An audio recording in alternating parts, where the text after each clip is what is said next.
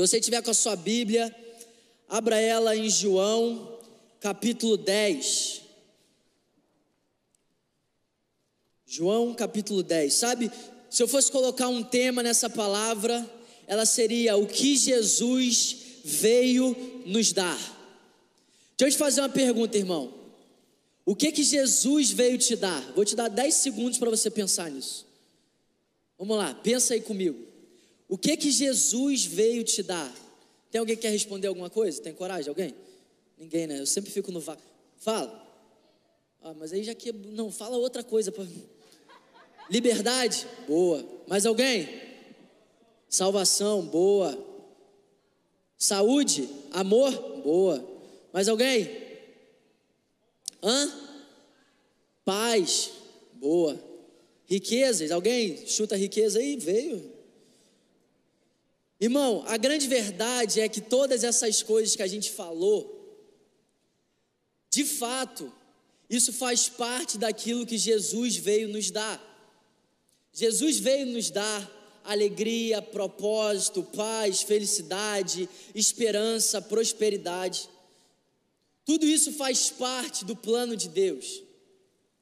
Mas antes de todas essas coisas, Jesus veio nos dar algo ainda mais importante. Antes de te dar alegria, antes de prosperar, antes de dar paz, antes de te dar felicidade, Jesus veio trazer algo que mais ninguém podia trazer. Sabe, a Bíblia diz em João capítulo 10, versículo 10, que o ladrão vem apenas para roubar, matar e destruir. E eu vim para que tenham vida e tenham plenamente. A grande verdade é que Jesus, ele veio na terra. Jesus, ele se fez homem, ele abriu mão de toda a glória, ele não se apegou ao fato dele ser igual a Deus, e ele veio como um homem viver a nossa realidade, passar pelos nossos desafios, passar por dificuldades, provações, tribulações, angústia, tristeza. Jesus passou por isso tudo. Agora, Bernardo, por que que Jesus passou por isso tudo? Por que que Jesus se fez homem? Por que que Jesus foi pendurado naquela cruz? Por que que Jesus enfrentou a morte? Por que que Jesus, mesmo sendo o filho de Deus, o unigênito, o filho do dono do mundo inteiro, do criador dos céus e da terra, do dono do ouro, dono da prata, o que que Jesus veio nos dar, irmão? Jesus não veio apenas te dar felicidade, Jesus não veio apenas te dar alegria. Na verdade, o que Jesus veio nos dar é vida.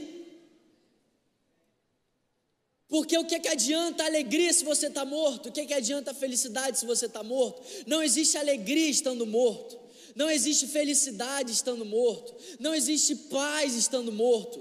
E todos nós, irmão, todos nós, eu, você, Todo ser humano, cada um de nós, nós estávamos destituídos da glória de Deus. A Bíblia diz que nós estávamos mortos. Então, a alegria faz parte daquilo que Jesus veio nos dar, mas a alegria é a consequência da vida que Ele nos deu. Prosperidade faz parte daquilo que Deus veio nos dar, mas prosperidade é a consequência da vida que Ele nos deu. Sabe, a grande verdade é que todo ser humano, por causa do pecado, irmão, nós nascemos distantes, afastados de Deus. E todos nós precisamos de Jesus, porque nenhum ser humano, nenhum homem, nenhuma mulher pôde fazer aquilo que Jesus fez. Sim ou não? Sim ou não, gente? Amém. Jesus, ele morreu por amor a nós. Mas sabe, existem homens que morreram por uma ideia, por um ideal, por um propósito. Existiram vários homens que morreram, mas nunca existiu e nunca vai existir um homem que se entregou e morreu, mas ressuscitou.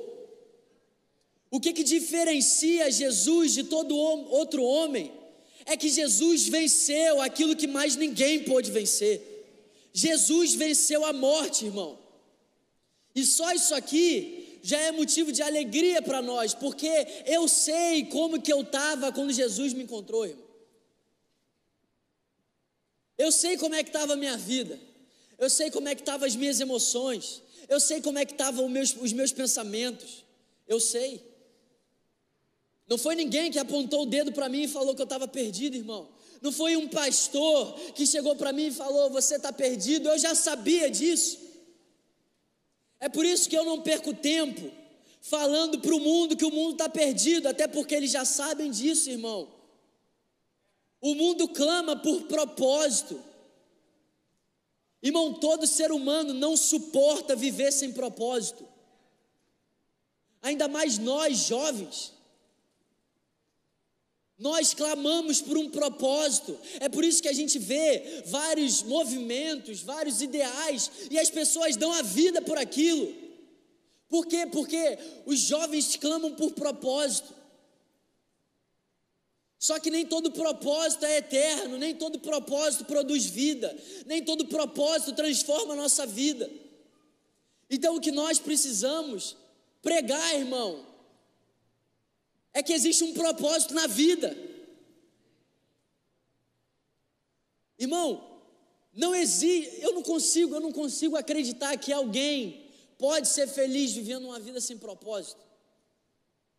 Que você está aqui, você vai envelhecendo, tem desafios, tem circunstâncias, a gente passa por frustrações, a gente não tem tudo aquilo que a gente quer, só que o que sustenta a gente é saber que nós estamos dentro de um plano, nós estamos dentro de um propósito. Se não fosse o plano de Deus, se não fosse o propósito, irmão, não existiria alegria em mim para estar aqui nessa noite se eu tivesse simplesmente vivendo uma vida esperando a morte chegar, se eu tivesse simplesmente vivendo a minha vida esperando o fim, não existe alegria nisso, não existe paz nisso. O que o ser humano lá fora, o que o ser humano no mundo clama é por um propósito eterno. Porque uma das grandes verdades é que Deus colocou no coração do homem o anseio pela eternidade. Irmão, talvez você pregue o evangelho para alguém, fale de Jesus para alguém, e talvez essa pessoa não, não queira Jesus, ela acha que ela não quer Jesus, porque Jesus é o caminho para a vida eterna. Jesus é o caminho, a verdade e a vida. Ninguém vai ao Pai se não for por Ele. Irmão, a gente estava num abismo tão grande. O ser humano se corrompeu de tal maneira que a gente nunca conseguiria alcançar a Deus por nós mesmos. Eu estava tão distante de Deus, tão afundado em mim mesmo, tão afundado na minha própria vida, no que eu achava que era vida, nos meus ideais, nos meus planos, perdido em mim mesmo, que se fosse depender de mim, eu nunca encontraria Deus. É por isso que eu amo o Evangelho, porque o Evangelho não fala de um homem buscando um ser superior, o Evangelho fala do próprio Deus se fazendo homem e buscando o homem buscando cada um de nós. Quem aqui que encontrou Deus, irmão? Ninguém. Nós fomos encontrados por Ele. Quem aqui que encontrou Jesus? Ninguém. Nós fomos encontrados por Ele. Se fosse depender de mim, eu estava perdido até hoje, mas graças a Deus que o Evangelho tira o foco do homem e coloca o foco em Deus. Graças a Deus que o Evangelho tira o foco do homem e coloca o, o foco em Jesus. Amém, gente? Ele veio nos trazer vida. É esse o evangelho que tem que ser pregado, irmão. Sabe por quê? Porque nesse momento tem pessoas tirando a própria vida. Nesse momento tem pessoas desistindo da vida. Mas sabe por que elas tiram a própria vida? Porque elas não encontraram a verdadeira vida. Irmão, todos nós passamos por dificuldades, desafios. Quem não, irmão? Mas o amor de Deus dentro de nós, a certeza, a certeza que céus e terra passarão, mas as palavras de Deus permanecerão para sempre. A certeza que essa era, essa era onde o diabo reina, ela vai passar. Nós não estamos no meio do acaso, nós estamos no meio do plano de Deus. O seu futuro pode ser incerto para você, mas não é incerto para Deus. Ele já escreveu cada um dos nossos dias no livro. Nada me traz mais paz do que isso.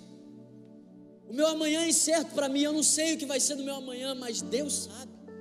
E Ele já determinou, Ele já escreveu. É por isso que ninguém precisou de muito para eu abrir mão da minha vontade, da minha vida, para viver a vontade de Deus e a vida de Deus.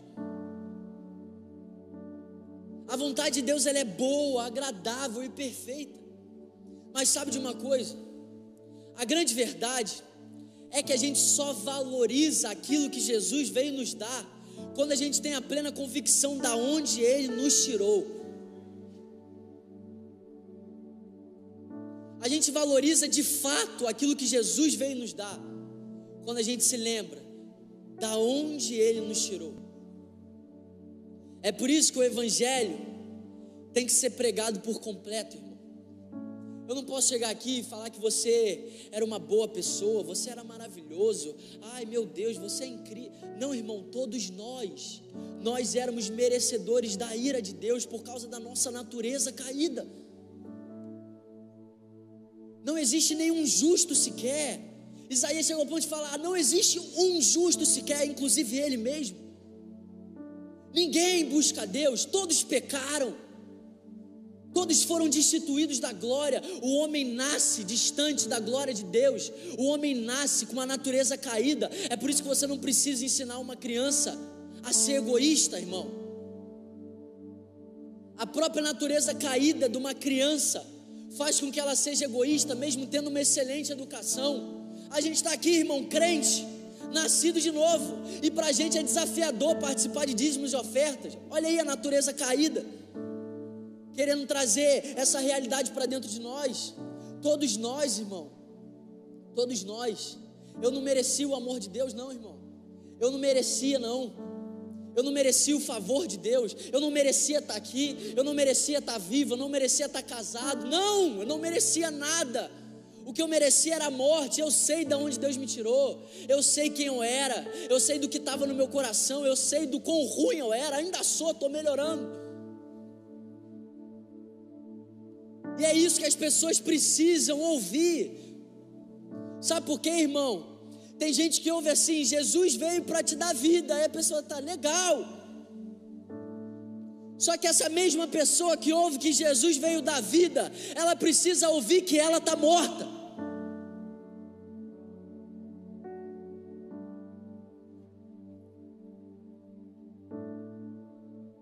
Deixa eu te perguntar uma coisa, irmão: por que, que você acha que veio a lei antes de Jesus? Por que, que você acha de antes de Jesus vir na terra? Moisés foi um homem que instituiu dez mandamentos, várias leis, várias ordenanças. Sabe por quê, irmão? Sabe por que, que tem dez mandamentos? Sabe por que, que tem lei? Sabe por que, que tem ordenança? Porque o homem achava que era bom.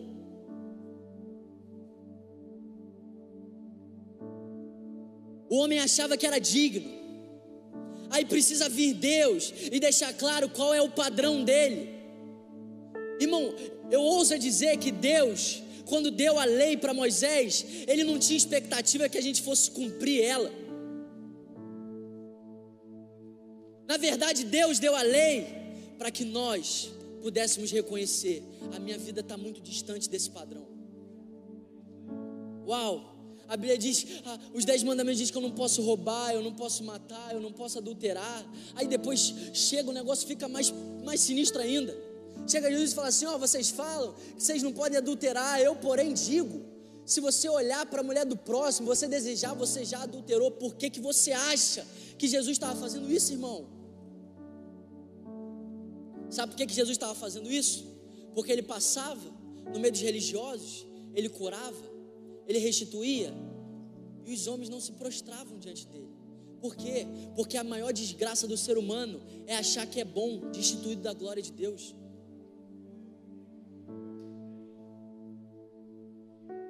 Aí Deus, rico em misericórdia, dá uma lei só para eu e você a gente chegar diante dela e falar assim: tem alguma coisa errada. Eu me esforço, tem alguma coisa errada. Eu estou sendo intencional, tem alguma coisa errada. Eu amo a Deus, mas eu não consigo cumprir. Sabe por quê? Porque com a natureza caída não é possível viver o padrão de Deus. É por isso que Jesus chega diante de Nicodemos. Nicodemos é um homem religioso, um homem, um homem que ama a Deus, cara, um homem temente a Deus, um homem que quer fazer as coisas darem certo. E Jesus, a primeira coisa que ele diz para Nicodemos é: Nicodemos, necessário é nascer de novo. Porque o homem nasce com uma natureza caída. E aí você percebe como que a gente começa a valorizar mais aquilo que Jesus fez. Quando a gente percebe como que a gente estava, como que era a nossa vida. Irmão, eu sei de onde Deus me tirou, irmão. Eu sei do que Ele fez dentro, aqui dentro, aqui dentro. E eu sei que não foi, não foi porque eu era bom, não foi porque eu, eu era um cara que queria ver a vontade de Deus, foi pela graça, irmão. Foi por amor. Eu não consigo explicar, irmão. É graça, é dom de Deus, é dádiva. Dom não se faz nada para receber. Alguém que tem um dom, ela não faz nada para receber o dom. A Bíblia diz que a salvação é um dom. O perdão é um dom. É dom de Deus. Ou seja, não depende de mim, não depende de você. É por isso que Jesus fazia o que ele fazia. Vamos lá, irmão. Jesus é maravilhoso. Por que, que Jesus chega diante daquele povo e fala assim: ó, se você olhar para a mulher, você já adulterou. Olha o padrão que Jesus vem colocar. Sabe por quê? Porque Jesus precisava que aqueles homens reconhecessem a natureza deles caída. E a gente só reconhece a nossa natureza caída quando a gente se depara com a realidade de Deus. A gente só reconhece o nosso estado quando a gente se depara com a realidade de Deus. Jesus não conheceu o pecado. Sabe o que é não conhecer o pecado? Jesus não conheceu o pecado. Irmão, você não está entendendo, irmão? Homem, homem, homem. Jesus nunca olhou torto para uma mulher. Tem noção do que é isso? Jesus não conheceu o pecado, porque a natureza de Jesus é a natureza de Deus. Agora, o que me deixa doido é que o único homem na face da terra que não conheceu o pecado, ele chegou ao ponto de se fazer pecado se fez pecado por amor a nós. Ele experimentou a morte para que nós pudéssemos ter vida. Sabe como é que Jesus trouxe vida? Sabe como que Jesus te deu vida? Morrendo. A gente precisa trazer à nossa memória essa realidade, sabe por quê, irmão? Eu não consigo me acostumar com o Evangelho, cara. Eu fico assim, pessoas chegam para mim, Bernardo, como que você faz para viver constante? É só você se lembrar constantemente quem Jesus é. É só você se lembrar constantemente o tudo que ele fez. Como é que eu deixo de ser constante? Com Jesus que não conhece o pecado, se faz pecado. Jesus é pendurado numa cruz, irmão, era a morte mais vergonhosa. Jesus foi pendurado do lado de dois ladrões, nu numa cruz. Como que eu consigo ser constante é só me lembrar constantemente disso.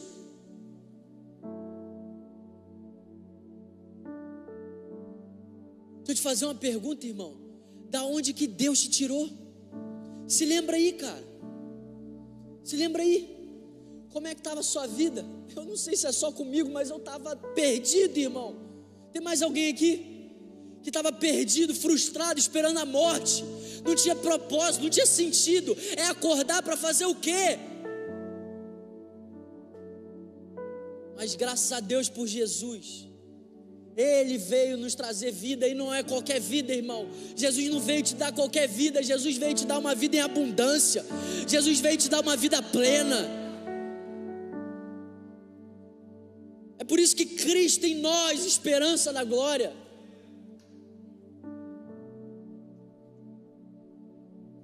Ele veio nos dar vida. É isso que as pessoas precisam ouvir, irmão. É isso que as pessoas precisam ouvir. Jesus é a vida que você precisa. Jesus é a vida, Jesus é suficiente, Jesus é tudo que você precisa, irmão. Eu não tenho tudo que eu quero, mas plenitude não é ter tudo que eu quero, plenitude é ter tudo que eu preciso. Deixa eu te falar uma coisa: eu não preciso de mais nada, eu só preciso dele. Eu não preciso de mais nada, irmão. eu não preciso de mais nada. E sabe qual é a grande realidade? Às vezes a gente se frustra porque a gente acha que vida plena é uma vida perfeita, que não tem dificuldade, que não tem desafio, que não tem problema, que não tem crise. E se vida plena é essa vida, nenhum dos discípulos viveram essa vida. Se vida plena é só prosperidade financeira, bens materiais, aplauso, reconhecimento, honra, nenhum dos discípulos viveu essa vida. vida plena, vida em abundância. Talvez não é ter tudo que você quer, mas é tudo que você precisa. Se você tiver tudo que você precisa, e tudo que você precisa se chama Jesus, você está vivendo essa vida, irmão. Sabe por quê? A minha riqueza nunca pôde fazer por mim o que Jesus fez. Reconhecimento nunca fez por mim o que Jesus fez. Aplauso, nada, eu nem tenho tanto disso, né? Mas pega a pessoa com muito dinheiro, Pega uma pessoa com muito reconhecimento.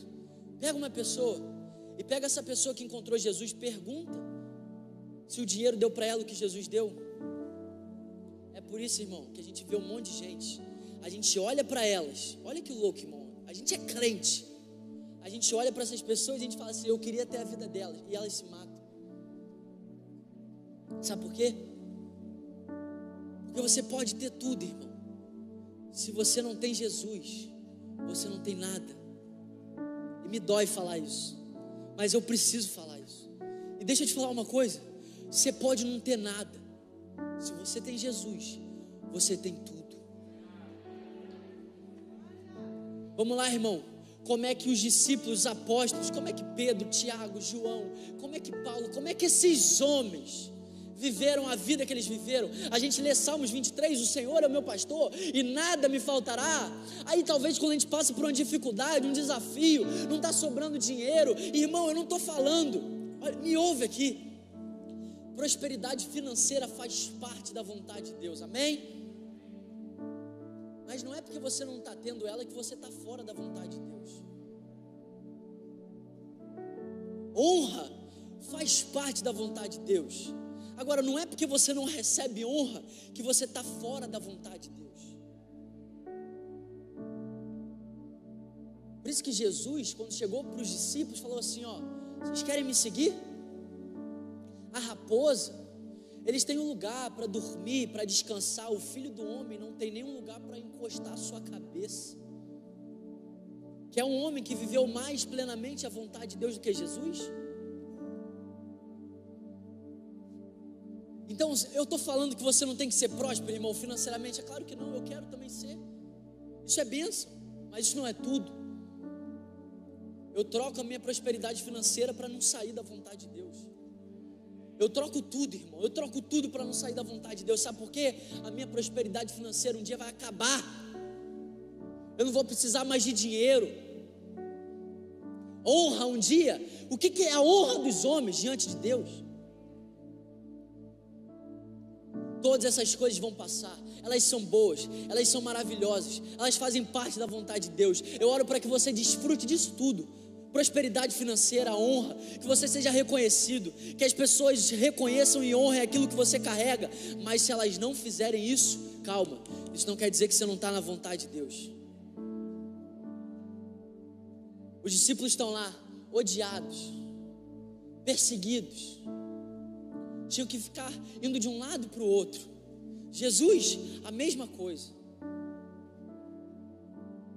Mas sabe de uma coisa? O Evangelho, ele não está falando de uma garantia das coisas ao nosso redor, não. O Evangelho está falando que a gente carrega algo que ninguém pode tirar da gente. Nós carregamos um tesouro. Nós somos um vaso de barro. Nós carregamos um tesouro. E esse tesouro, irmão, ninguém pode me roubar. Ninguém pode roubar a presença de Deus que habita em nós.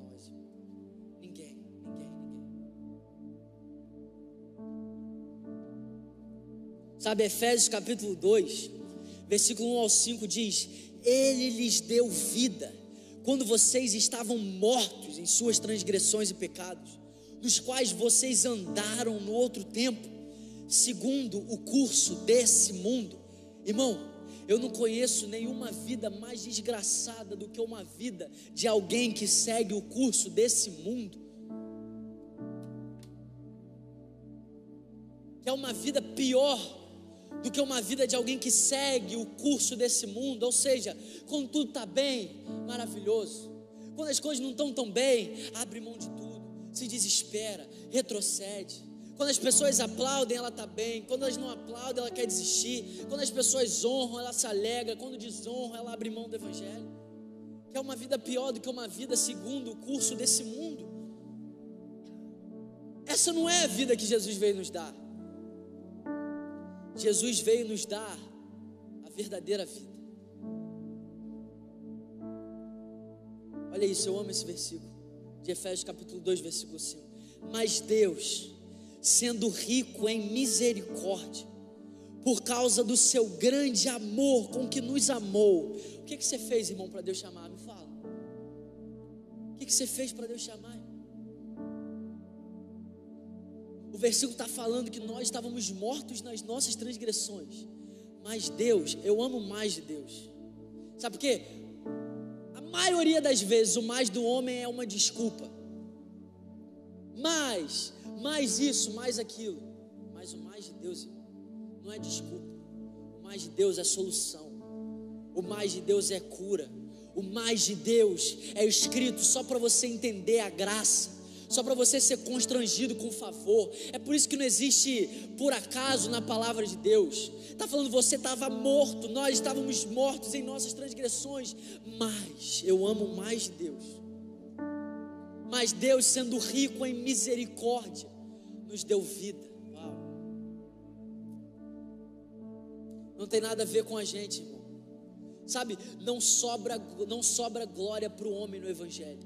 Por isso que eu amo o Evangelho. Não sobra glória para o homem. Você lê de Gênesis Apocalipse, não sobra glória para o homem. É só Deus. O Evangelho exalta só Deus. O Evangelho exalta só Jesus.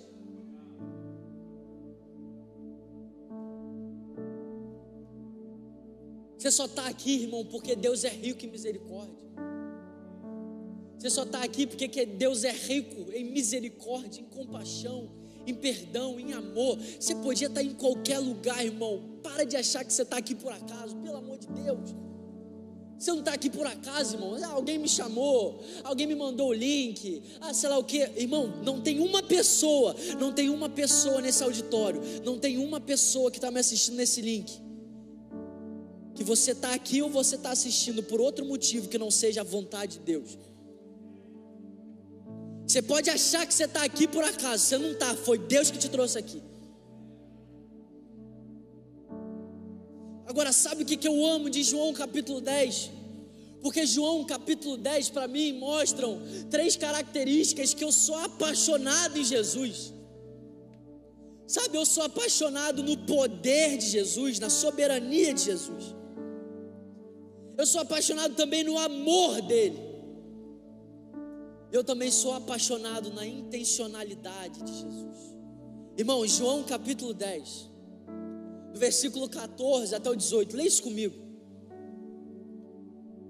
Olha, olha a soberania, olha o poder, olha o amor e olha a intencionalidade de Jesus nesses quatro versículos. Eu sou o bom pastor. Conheço as minhas ovelhas e elas me conhecem. Assim como o Pai me conhece, eu conheço o Pai e dou a minha vida pelas ovelhas. Tenho outras ovelhas que não são desse aprisco. É necessário que eu as conduza também. Elas ouvirão a minha voz e haverá um só rebanho e um só pastor. Por isso é que meu Pai me ama, porque eu dou a minha vida para retomá-la. Uau! Ninguém a tira de mim, mas eu a dou por minha espontânea vontade. Irmão do céu.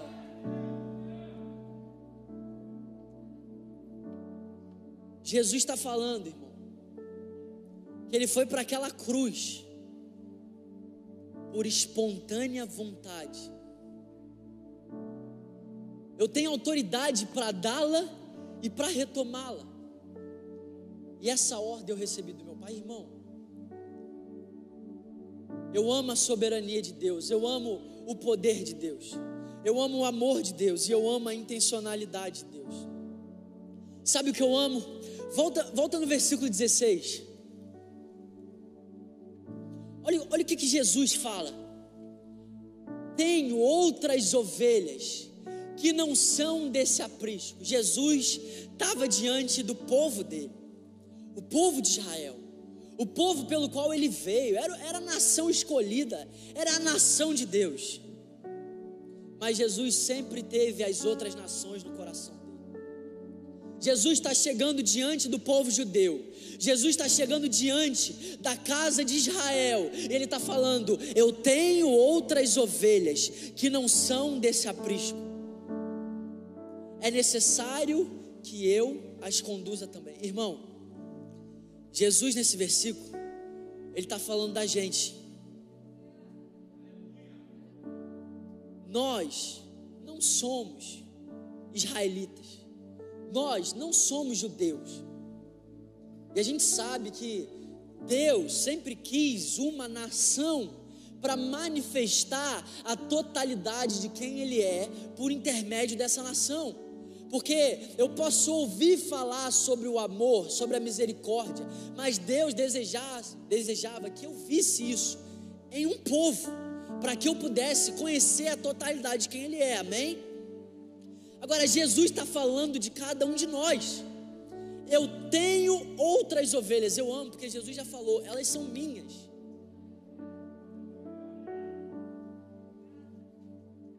Irmão, olha o poder de Deus, olha a soberania de Deus, olha a soberania de Jesus. Ele ainda ia atrás de cada um de nós, mas antes de ir até o nosso encontro, ele fala: eles já são meus. elas são minhas. Você está aí, irmão, achando que você pertence a esse mundo. Você está aí achando que você pertence aos outros. Você está aí achando que você pertence ao diabo. Jesus, antes de você nascer, já tinha declarado: Eles são meus, eles são minha propriedade. Eu tenho, elas pertencem a mim, elas são minhas. Eu tenho outras ovelhas é necessário que eu as conduza também. Jesus está colocando no futuro, Ele está indo conduzir as ovelhas, mas elas já são propriedade dele. Bom, deixa eu te falar, irmão, você não nasceu da vontade do homem. Pelo amor de Deus, você não nasceu, irmão.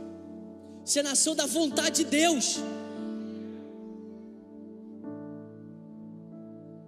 Eu tenho, são minhas. Jesus está falando, é meu, é meu. Jesus veio na terra porque ele sabia que nós somos dele.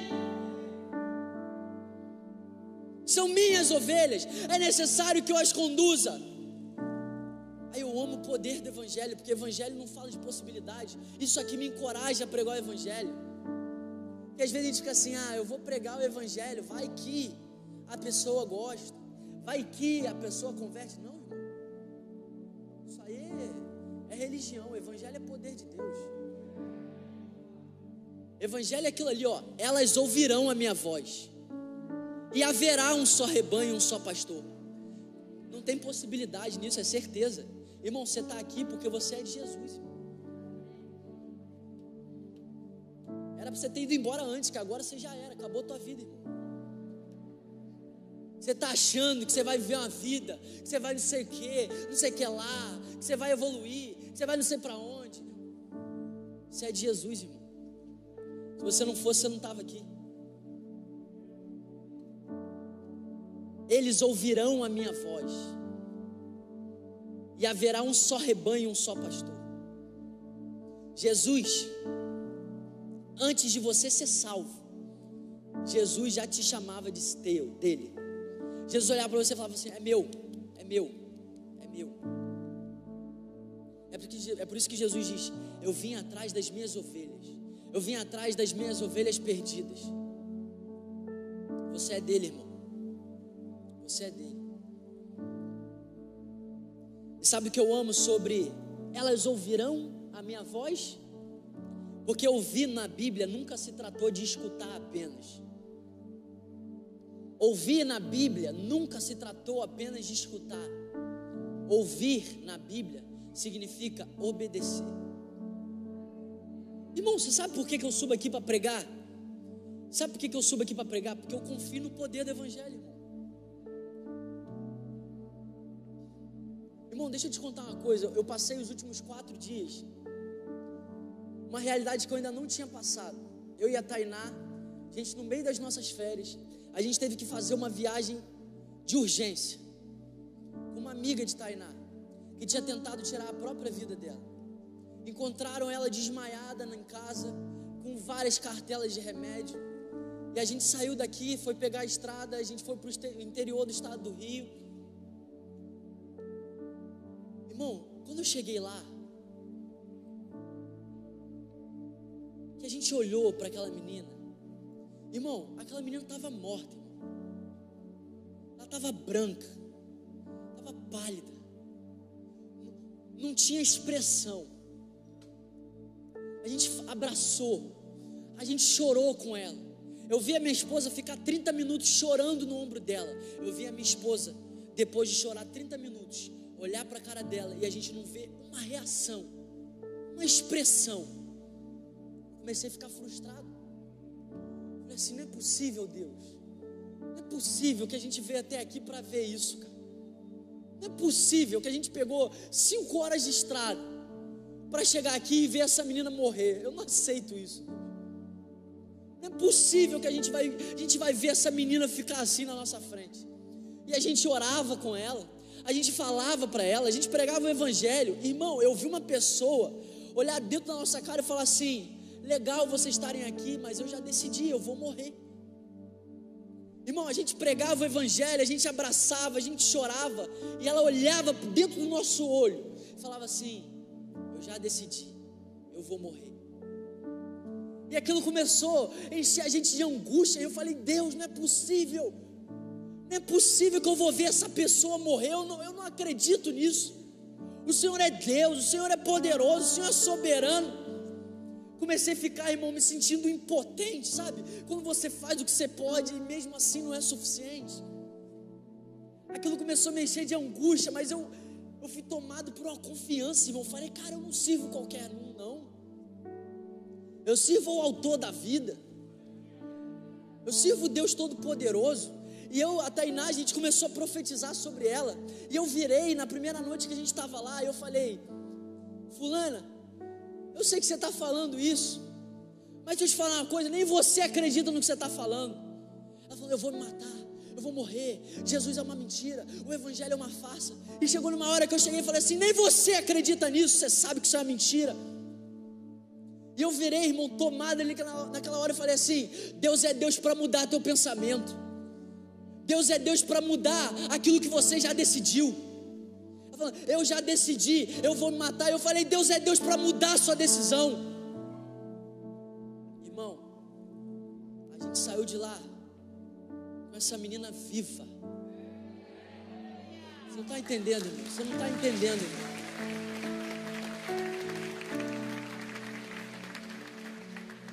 Tainá estava declarando para ela palavras de vida, pediu para ela repetir as palavras, para ela parar de falar aquelas coisas que ela estava falando sobre a vida dela, lançando palavra de morte, lançando palavra de maldição sobre ela. E a Tainá falou: Você vai repetir comigo, quebrando o poder dessas palavras, porque a palavra tem poder, irmão. E a Tainá começou a pedir para ela repetir. Eu cancelo toda a sentença de morte que eu liberei sobre a minha vida. E a língua da menina começou a enrolar, irmão. A menina não conseguia repetir. Sabe por que não conseguia repetir? Porque o diabo sabia que se ela repetisse, ela seria curada, irmão. Tainá olhou para ela e falou assim: Você vai conseguir repetir sim. E ela começou a repetir, começou a declarar. Irmão, eu estava com meus olhos abertos. Eu vi a cor da menina mudar na minha frente. Eu não estou falando de coisa espiritual, não. Oh, eu, eu, eu senti que ela voltou à vida. Eu vi uma pessoa branca, sem expressão, pálida, morta, voltar a viver. E não foi a minha oração, não foi a oração da Tainá, não foi a nossa visita, não foi a nossa viagem, foi o poder de Deus. Deus é poderoso, irmão.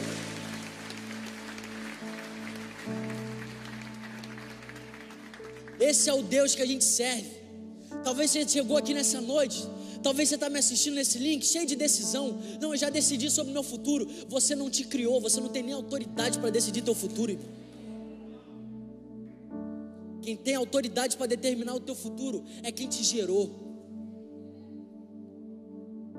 Deus vai desfazer sentenças aqui nessa noite sentença de morte, sentença de derrota, sentença de vergonha que você já tinha decretado sobre a sua vida. Deus é Deus.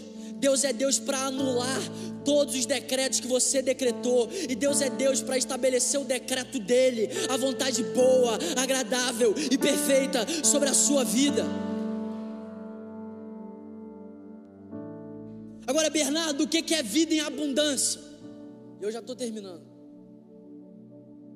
Abre comigo Atos capítulo 3,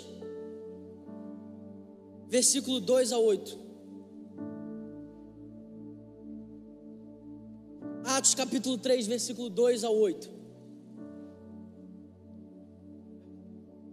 Estava sendo levado um homem coxo de nascença que diariamente era colocado à porta do templo chamado Formosa, para pedir esmolas aos que entravam. Quando ele viu Pedro e João, que iam entrar no templo, pediu que lhe dessem uma esmola. Deixa eu te falar uma coisa, irmão. Eu creio que chegou um tempo de pessoas que estão aqui. Talvez você está aqui me assistindo, talvez você está sentado aqui. Chegou o tempo de você parar de se prostrar esperando esmola que você sabe que não muda a tua vida. Chegou o tempo da gente parar de ficar prostrado esperando aplauso dos outros. Parar de ficar prostrado esperando a aprovação dos outros. Parar de ficar prostrado esperando que os outros notem a gente. Irmão, a pessoa te notar não é poderoso para transformar a tua vida. Um aplauso não tem o poder de te sustentar pode te alegrar hoje, mas no dia mal não tem o poder para te sustentar. Honra, maravilhoso ser honrado. Se eu te dar uma boa notícia, não tem poder para te sustentar. Chegou a hora da gente parar de ficar prostrado, esperando de homens aquilo que Deus já tem preparado para transformar a nossa vida. Chegou a hora da gente dar uma boa notícia para o mundo: ei, levanta, para de ficar prostrado, esperando aquilo que não transforma a sua vida. Pedro está entrando no templo junto com João e tem lá um aleijado de nascença. E a Bíblia diz que esse aleijado era colocado à porta desse templo, irmão. Todo mundo que pede esmola só passa a ter um ponto, porque ele sabe que aquele ponto dá um retorno para ele, sim ou não? Ou você conhece alguém que está pedindo esmola num lugar que ela sabe que ela não vai receber? Hã? Se ele está ali é porque ele sabe que ele vai receber a esmola, sim ou não? Aí sabe qual é o problema? Às vezes a gente tem vida para liberar para os outros, a gente fica dando esmola.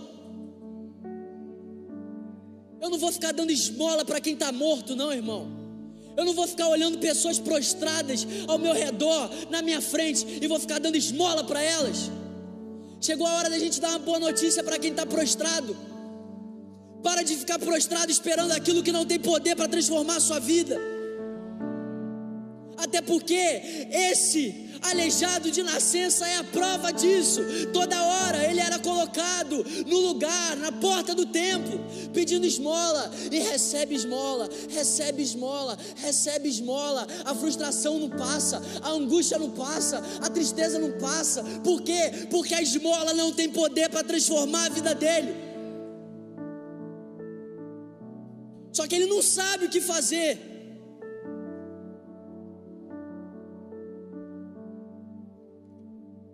Eu amo o que Pedro e Tiago fazem diante desse homem.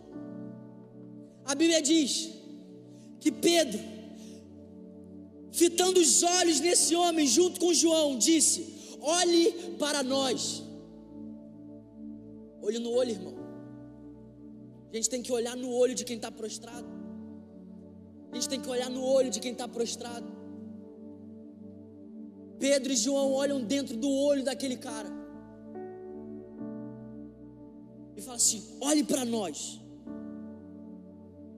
Sabe, eu imagino que esse convite foi algo tão poderoso, tão intenso. Talvez aquele homem vivia anos ali, ele nunca viu alguém olhando no olho dele. Sabia que você pode ser um canal de salvação olhando dentro do olho de alguém? Talvez aquele cara nunca viu alguém parar para olhar no olho dele. Mas a Bíblia diz que Pedro e João olharam fixamente nele e disse: Olhe para nós. E esse convite foi tão poderoso que aquele homem começou a olhar atentamente. Só que aquele homem olhou atentamente, esperando receber uma esmola. Só que graças a Deus o Evangelho não fala de esmolas, o Evangelho fala de vida plena.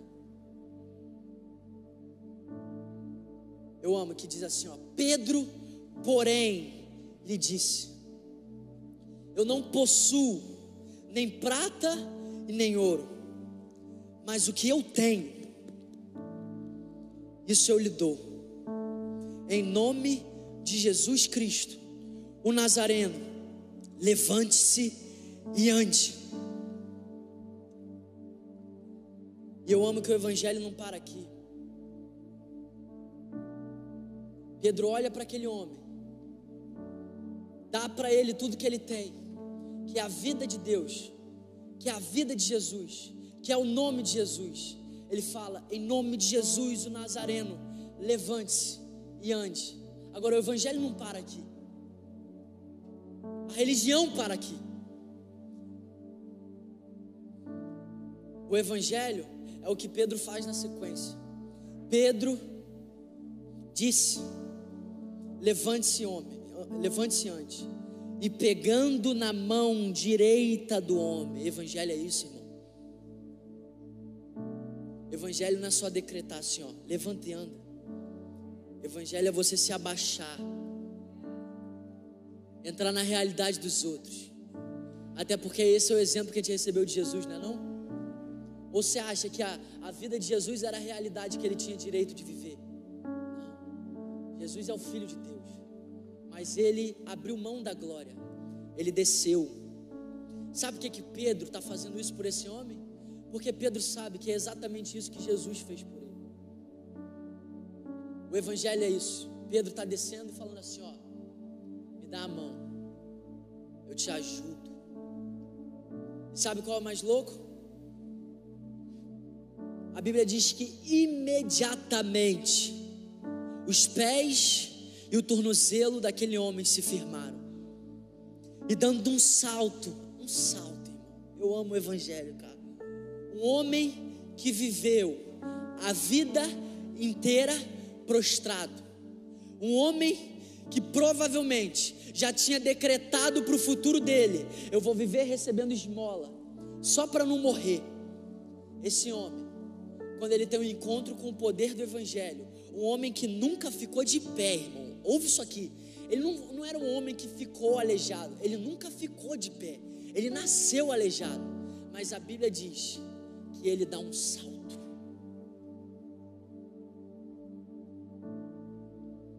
Ele saltou, ficou de pé, começou a andar e entrou com eles no templo, pulando. Isso é muito louco, cara. O cara nunca anda. Olha o que, olha o que é o poder do Evangelho. Tá. Se fosse um processo normal, era um aleijado ficou em pé, com a ajuda de um homem. Agora ele vai aprender a andar aos poucos, porque são anos. Os músculos daquele homem estão atrofiados. Ele nunca andou. Mas o Evangelho contraria a lógica. O cara está a vida inteira prostrado um encontro com o Evangelho de Jesus, a Bíblia diz que ele salta, começa a andar, Começa a andar, irmão. Cara, só Deus pode fazer isso. Só Jesus pode fazer isso, irmão. E sabe qual é o mais lindo? Esse mesmo homem entrou no templo, porque a religião faz o povo ficar à porta do templo. Por que, que levavam ele para a porta do templo e nunca levaram ele para dentro do templo? Por isso que eu odeio religião. A religião bota um homem aleijado de nascença na porta de um templo. Por que, que nunca levou ele lá dentro? Tem vergonha de andar com quem está em outra realidade? Tem vergonha do que, que as pessoas vão achar de você? Esse é o Evangelho de Jesus. E Pedro só fez isso por esse homem. Porque Pedro sabia que foi isso que Jesus fez por ele. Vida plena, vida e abundância, é ter Ele dentro de você. É saber que você não é fruto do acaso, a sua vida não é um acaso, você não está indo para o acaso. em breve Ele virá nos buscar. Em breve, tudo aquilo que é mais valorizado nessa era e nesse mundo vai perder todo o valor. Porque ele é muito mais valioso que tudo. Agora, sabe qual é a loucura do Evangelho? É que ele veio nos dar vida. O Evangelho não fala de homens indo atrás de Jesus para ter vida. O Evangelho fala de um homem tão perdido, do ser humano tão perdido, que ele estava prostrado mas é o próprio Jesus que vai ao encontro dele. Foi o próprio Jesus que veio ao nosso encontro. Ninguém aqui pode se vangloriar. Eu fui ao encontro de Deus. Eu sou tão bom que Deus me escolheu. Não. Esse não é o Evangelho de Jesus. Sabe por que eu estou pregando essa palavra? Porque existem muitas pessoas aqui nessa noite que precisam de vida. Existem muitas pessoas nessa noite aqui. Você precisa de vida, irmão. Você sabe. Você sabe. Você pode ter um monte de coisa. Você pode ter dinheiro. Você pode ter fama. Você pode ter honra. Você pode ter reconhecimento. Você sabe. Não é o suficiente. Não tem o poder para transformar a sua vida. Eu estou pregando essa palavra. Porque o que Pedro fez com esse homem é o que Jesus vai fazer com cada pessoa que estiver prostrada aqui nessa noite precisando de vida. O Evangelho é o poder de Deus. Poder de Deus para fazer aquilo que mais ninguém pode fazer. O poder de Deus para fazer o que mais nada pode fazer. Você pode ficar de pé no seu lugar?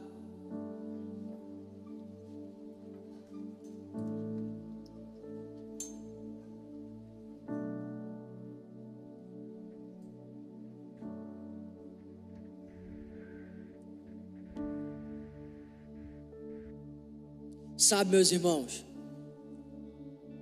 foi Jesus que te trouxe aqui nessa noite. E eu não tenho um pingo de dúvida sobre isso. Jesus não te trouxe aqui para você assistir um culto. Jesus não te trouxe aqui para você ter uma noite legal, uma nova experiência. Jesus trouxe aqui para te dar vida. Ele é o autor da vida. Ele é o início, Ele é o fim. Ele é o alfa, Ele é o ômega. Ele é tudo. Dele, por Ele e para Ele são todas as coisas. Tudo veio dele e tudo vai voltar para Ele. Jesus trouxe aqui nessa noite para te trazer vida. Vida. Você que está me assistindo por essa transmissão, você não está aí à toa, irmão. Jesus te trouxe aqui para te dar vida. Jesus te conectou nessa transmissão para te dar vida. E Ele deseja. Sabe, só tem uma coisa que Deus deseja nessa noite: trazer vida para cada um de nós. Sabe, eu quero profetizar uma palavra sobre você. Eu quero profetizar esse texto de João capítulo 10 versículo 14 e 17. Sabe por quê? Esse versículo me garante que você vai ouvir a voz do seu pastor.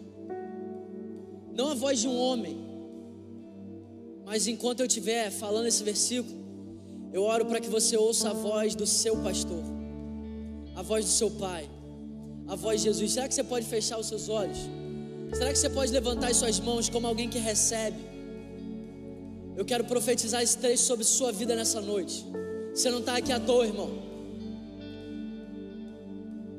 Jesus moveu os céus e terra para te trazer aqui nessa noite, para te dar vida. Eu quero profetizar essa verdade sobre você. Eu sou o bom pastor. Eu conheço as minhas ovelhas e elas me conhecem. E assim como o Pai me conhece, eu conheço o meu Pai. Eu dou a minha vida pelas minhas ovelhas. Eu ainda tenho outras ovelhas, não desse aprisco. Preciso trazer elas também elas ouvirão a minha voz. Então haverá um só rebanho e um só pastor. Feche seus olhos. Sabe o que eu mais amo do coração de Jesus? É que Jesus diz nesse versículo uma poderosa verdade. E essa verdade expressa o amor dele. Essa verdade expressa o quanto ele te ama. Ele diz: Eu preciso trazer elas também. Jesus te deseja de tal maneira, Jesus deseja de tal maneira te dar vida que ele chega ao ponto de dizer: Eu preciso trazer elas também. O seu lugar não é distante do teu pai, o teu lugar é junto com ele.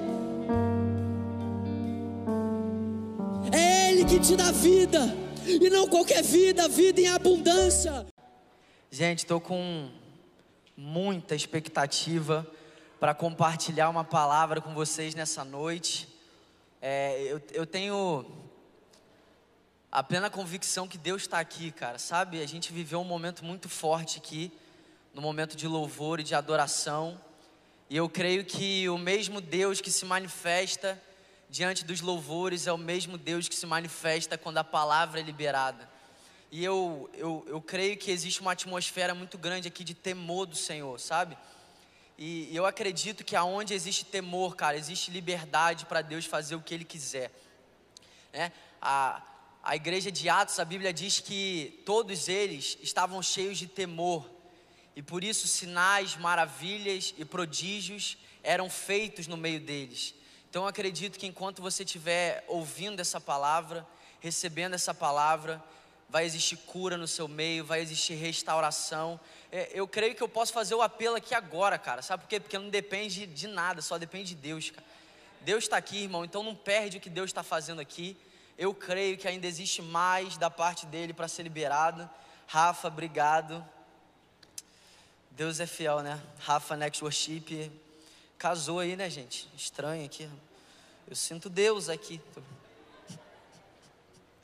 Gente, abra sua Bíblia aí em Salmos, capítulo 93. Salmos, capítulo 93.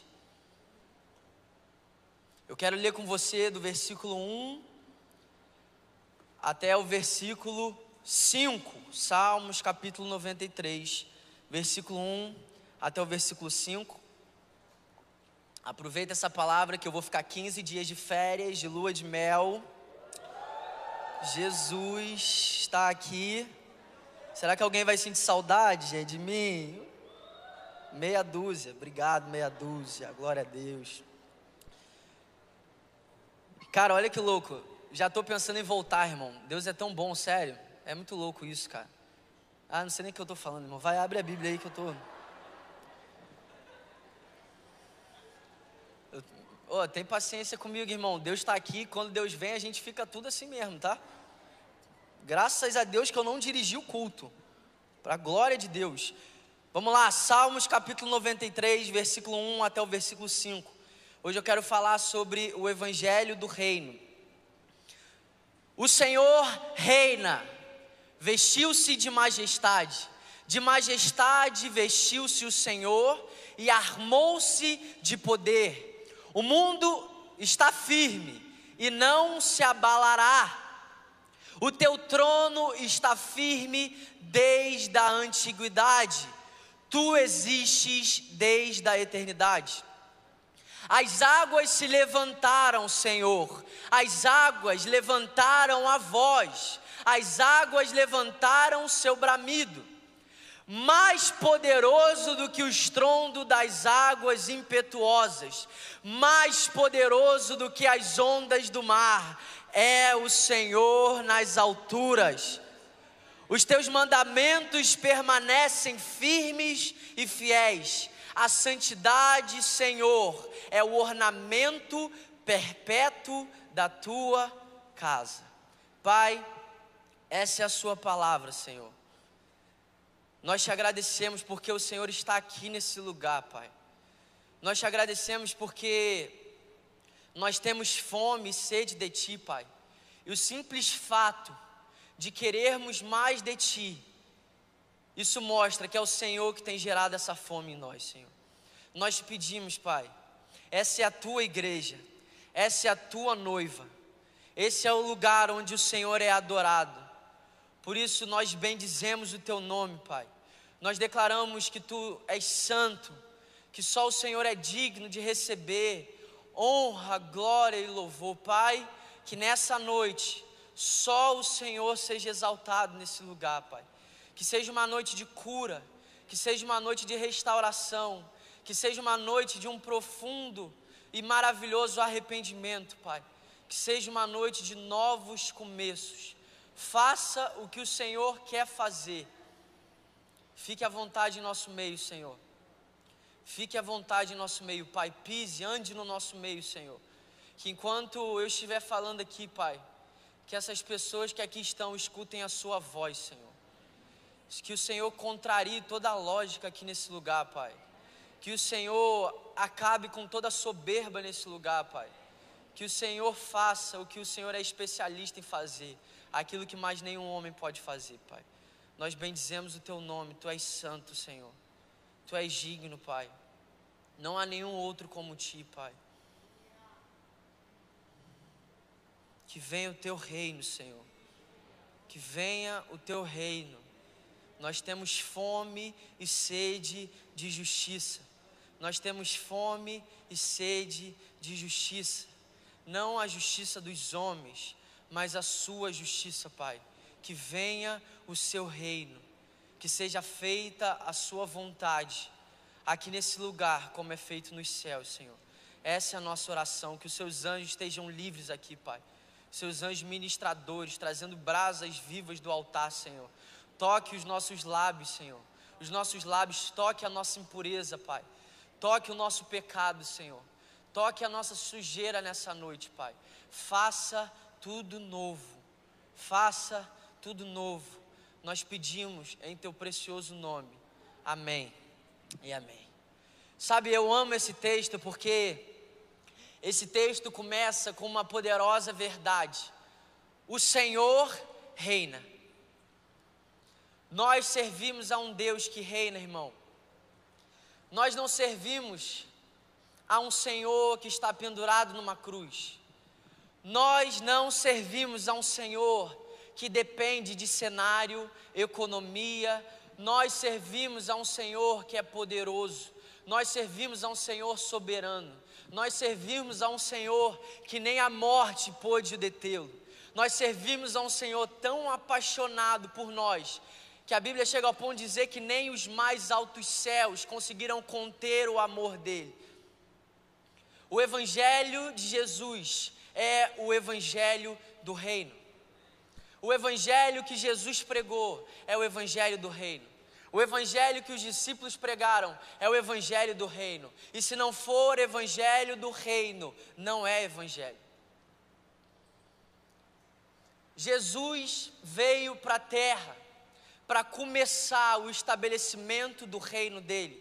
Um reino que não é um reino como dos homens, um reino que confunde a nossa lógica. É por isso que grande parte das pessoas não conseguiu enxergar em Jesus a figura de um rei. Porque como assim um rei entra numa cidade subindo num jumento? Como assim um rei pega água e limpa o pé de pecadores? Como assim um rei entra na casa de homens impuros, homens rejeitados? Como assim um rei para para salvar, curar e restaurar uma mulher que foi pega em adultério?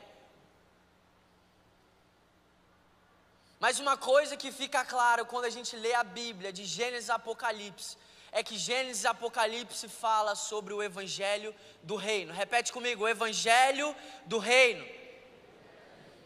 E eu creio que nós estamos num tempo propício para a pregação desse evangelho. Até porque a Bíblia diz em Mateus capítulo 24 que esse evangelho do reino deve ser pregado por todo mundo, para testemunho em todas as nações. Então virá o fim. O evangelho que eu prego, o evangelho que você prega, o evangelho que nós vivemos é o evangelho do reino. E esse evangelho precisa ser pregado em todas as nações para que o fim venha.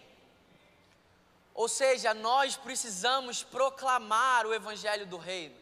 Nós precisamos manifestar o Evangelho do Reino, nós precisamos depositar a nossa esperança no reino de Jesus que está sendo estabelecido. Essa é a nossa esperança, essa é a nossa expectativa. A expectativa de nenhum discípulo, a expectativa de nenhum apóstolo estava no cenário da época, a expectativa de nenhum homem de Deus estava nas coisas da terra, estavam nas coisas dessa era, a expectativa de todos os homens que conheceram a Deus, a expectativa de todos os homens que andaram com Jesus era o reino.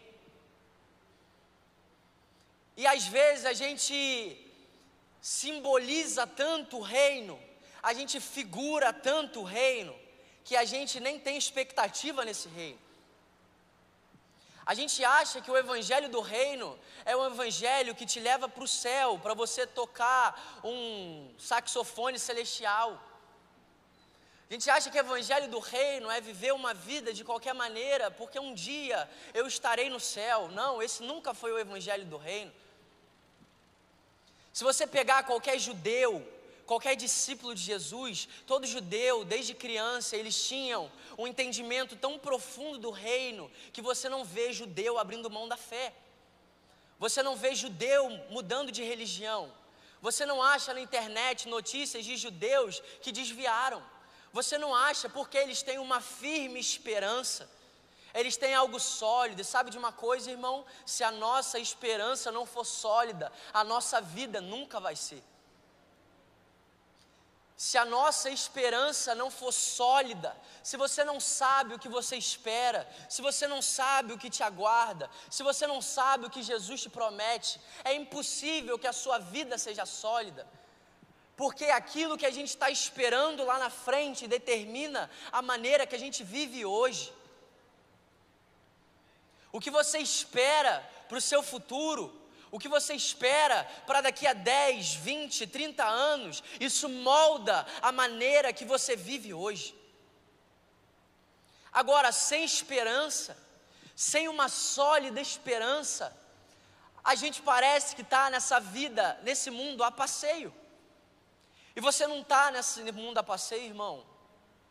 Você está aqui para cumprir o propósito pelo qual você foi criado, que é viver uma vida para o louvor da glória dEle quer viver uma vida declarando: a minha esperança está no retorno do meu amado, a minha esperança está no cumprimento pleno das promessas, a minha esperança está no dia que, pela plenitude, Ele vai estabelecer o reino dele, e aí nesse dia não haverá fome, não haverá dor, não haverá pecado. Irmão, já parou para imaginar o que, é você viver uma vida sem influência do pecado? Eu não sei você, irmão, mas eu eu tenho mais raiva do meu homem caído que tenta ficar vivo do que do diabo. Até porque tudo que eu conheço do diabo, eu conheço pelo diabo que existe em mim, irmão. Então eu paro para analisar, irmão, eu sou um homem de Deus, você é um homem de Deus, você é uma mulher de Deus. mas eu detesto a influência que o pecado ainda tem sobre mim.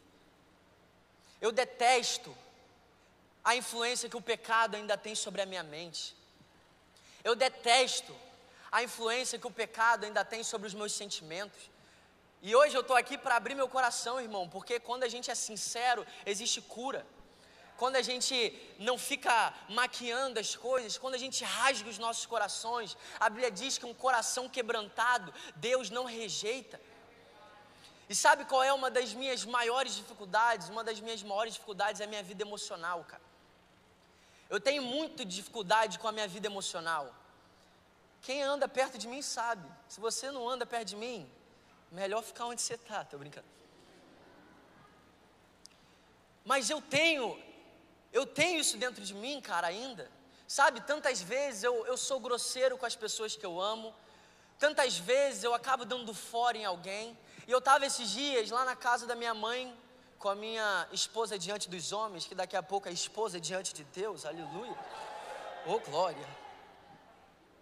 E eu estava conversando com uma madrinha nossa, Paulinha, e a gente estava abrindo nosso coração e a gente estava assim, cara, como é ruim ainda ter a influência do pecado sobre nós. Como é ruim ter que viver uma vida tão disciplinada, porque se eu não for disciplinado, parece que eu me torno alguém detestável. Como é ruim ter que dizer não para mim mesmo todos os dias. Vê se você está entendendo o que eu estou falando. Não é que viver uma vida disciplinada é ruim, mas é ruim a influência do pecado sobre nós. E por mais que você tenha temor a Deus, por mais que você deseje agradar a Deus, eu não sei você, mas eu odeio a influência que o pecado exerce em mim até hoje. Eu odeio ter que lidar contra uma emoção e ter que fazer outra coisa, porque a minha emoção parece satânica, eu tenho que fazer a vontade de Deus. E sabe qual é o lado bom dessa história? Eu estou desesperado pela volta de Jesus. Você não está entendendo, irmão? Eu. É que Jesus não volta amanhã, tá? Se você for ler a Bíblia, você vai ver tudo que tem que acontecer, mas Irmão, teve um tempo que eu era assim: Jesus, volta depois que eu casar. Jesus, volta depois que eu tiver um filho. Jesus, volta depois que eu for avô. Será que tem alguém aqui que está me ouvindo? Mas hoje, irmão, com toda a sinceridade do meu coração, eu só quero que ele venha, cara. Eu só quero que ele venha, irmão. Eu não aguento mais a influência do mal, cara. Eu não aguento mais tanta prostituição. Eu não aguento mais tanto adultério. Eu não aguento mais tanto divórcio. Eu não aguento mais sair pelas ruas e ver meninas se prostituindo, irmão. É por isso que quando os discípulos pediram para Jesus ensinar eles a orar, Jesus demonstrou qual é a oração que ele deseja: que venha o seu reino. Esse tem que ser o clamor do nosso coração, irmão. Sabe por quê? Ah, eu amo a minha vida, irmão. Eu amo, por mais que eu tenha esses sentimentos, eu gosto da minha vida, eu sou uma pessoa feliz. Eu sou uma pessoa plena. eu estou vivendo a vontade de Deus. Mas nem olhos viram, irmão. Nem ouvidos ouviram. Nem jamais penetrou no coração do homem aquilo que Deus já preparou para aqueles que amam a Ele. Irmão, se eu gosto da minha vida, aonde o diabo reina sobre o mundo, aonde o Deus desse século é o diabo, aonde eu vivo todos os dias lutando contra o pecado. Imagina viver uma vida sem influência do pecado, irmão. Imagina o que, que é a sua alma sem influência do pecado. Imagina os seus sentimentos sem influência do pecado. Imagina a sua mente sem a influência do pecado. É por isso que eu só tenho uma oração, cara. A minha oração é que venha o seu reino, Senhor. Que venha o teu reino que seja feita a sua vontade. E sabe de uma coisa, irmão? O reino não se completa sem a presença do rei.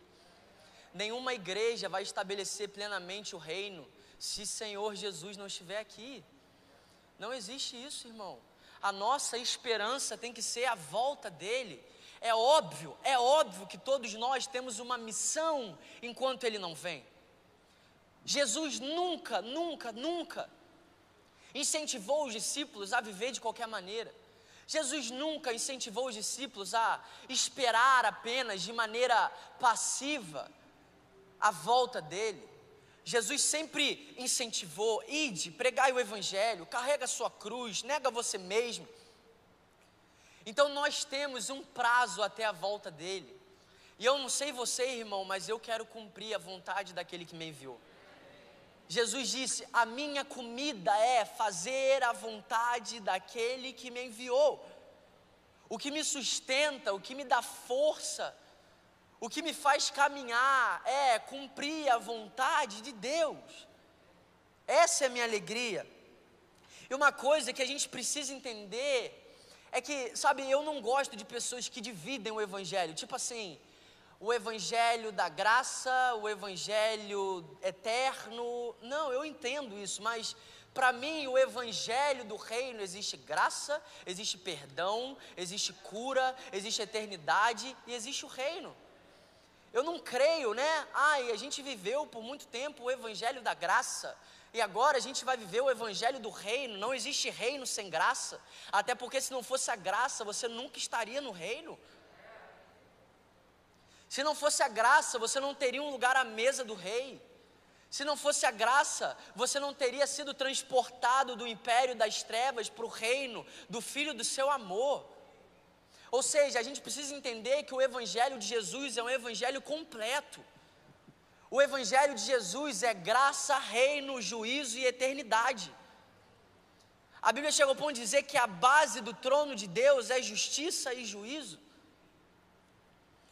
Sabe, a gente precisa entender que por mais que ser salvo do inferno é algo maravilhoso, é a base de tudo, o Evangelho não para em te tirar do inferno. O Evangelho não para em simplesmente te salvar. O Evangelho deseja salvar tudo que existe em nós. O Evangelho deseja restaurar todos nós por completo. Falei até igual pentecostal agora, restaurar até que Deus seja tudo em todos. Até que Deus seja tudo em todos. Até que Deus seja tudo em todos. A cruz, irmão, é o início do reino. A cruz é o fundamento, a cruz, a salvação, te tirar do inferno, é o início da sua jornada com o Rei, não é o fim, te tirar do inferno não é o fim, até porque como que o maior propósito de Deus vai ser te tirar do inferno se esse nunca foi o desejo do coração dele? Nunca foi o desejo do coração de Deus te tirar do inferno, porque Deus nunca desejou que você estivesse lá. Deus sempre desejou filhos, filhos, imagem e semelhança filhos que se relacionam e por isso podem cumprir propósitos, vocações, chamados, filhos que podem ser um canal de Deus para cultivar a terra, para frutificar, para administrar aquilo que Deus já criou. Esse sempre foi o propósito de Deus. Então, glória a Deus que você foi salvo. Glória a Deus que você não é mais um escravo. Glória a Deus que você não vai passar a eternidade no inferno. Mas esse é o início do Evangelho. Existe uma jornada com Jesus. Existe uma vida que Ele já escreveu, Ele já determinou. E a gente precisa entender que o evangelho do reino, ele alarga a gente. O evangelho do reino muitas vezes gera desconforto em nós. O evangelho do reino muitas vezes tira a gente de uma posição de conforto. O evangelho do reino muitas vezes é desconfortável para nós. Até porque todos nós, antes de sermos transportados para o reino de Deus, nós pertencíamos a qual reino, irmão? O reino das trevas. Não existe uma pessoa aqui, não existe uma pessoa que está me assistindo agora, que você nasceu no Evangelho do Reino.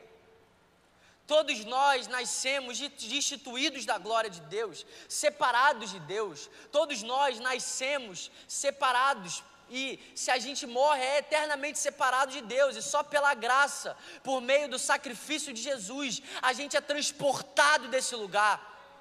Deus sabia que a gente nunca conseguiria se autotransportar, é por isso que Jesus transportou a gente.